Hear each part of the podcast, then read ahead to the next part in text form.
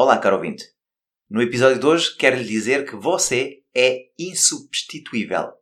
Você é único, eu sou único e ninguém é substituível. Ora, fique para ouvir. Olá e sejam bem-vindos ao podcast Par, Escute, Ajuste. O meu nome é Luís Barbudo e criei este podcast para ajudar a ajustar a forma como agimos e reagimos ao que nos acontece nas mais diversas situações e desafios que a vida nos oferece. Espero que goste e ajuste.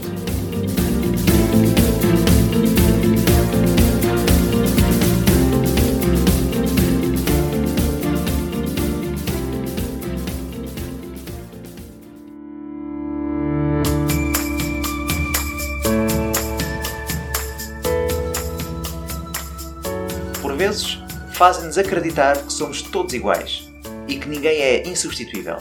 Na verdade, todos nós fazemos muitas coisas idênticas e existem muitos especialistas em assuntos semelhantes. Apesar de sermos muitos, cada um de nós traz para o mundo um talento, um dom para servir o próximo e servir a comunidade. A história que agora lhe vou contar é de autoria desconhecida e exprime claramente porque é que somos únicos e nos devemos orgulhar disso mesmo. Espero que a história o inspire e partilhe com quem precisa.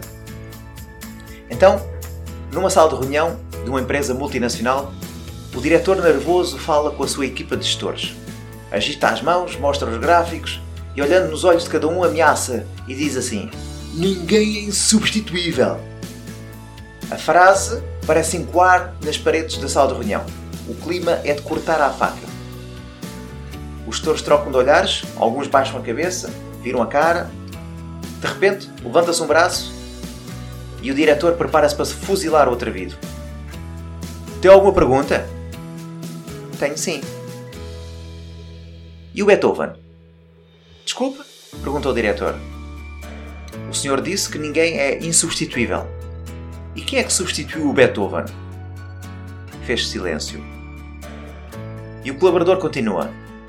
As empresas falam em descobrir talentos e continuam a recrutar profissionais que supostamente são peças fundamentais dentro da organização.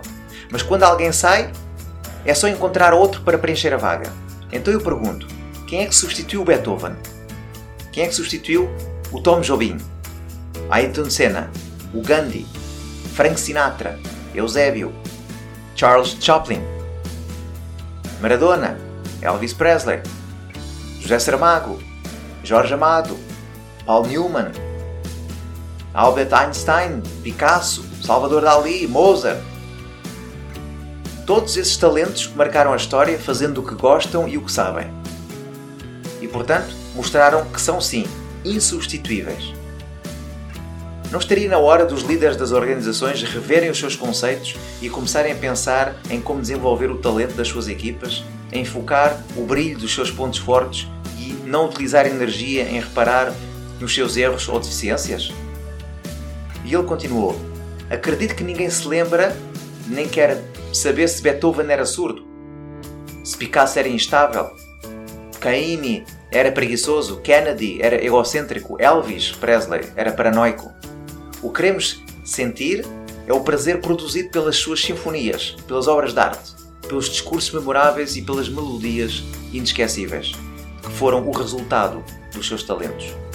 Mas cabe aos líderes de uma nova organização mudar o olhar sobre a equipa e mudar os seus esforços em descobrir os pontos fortes de cada colaborador, fazer brilhar o talento de cada um em prol do sucesso do seu projeto.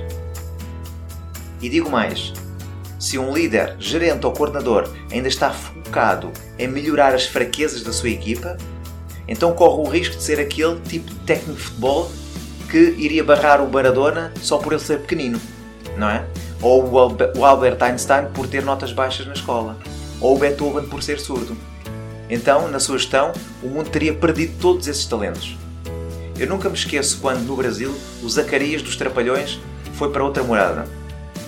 E Dedé, ao iniciar o programa seguinte, entrou em cena e falou mais ou menos assim: Hoje estamos todos muito tristes com a partida do nosso irmão Zacarias. E hoje, para substituí-lo, chamamos ninguém.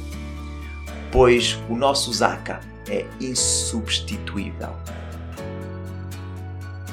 Resumindo, nunca se esqueça: você é insubstituível. Eu sou insubstituível e todos nós temos um papel neste mundo, nesta comunidade, para servir o próximo e para servir o outro. Cada um de nós é um talento único.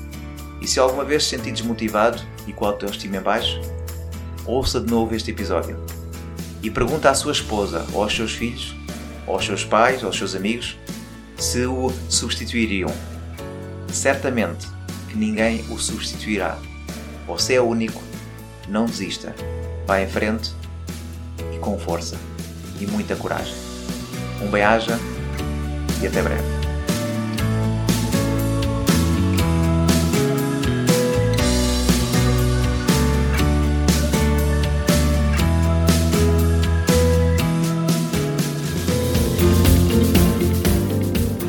Foi mais um episódio do podcast Pare, Escute, Ajuste.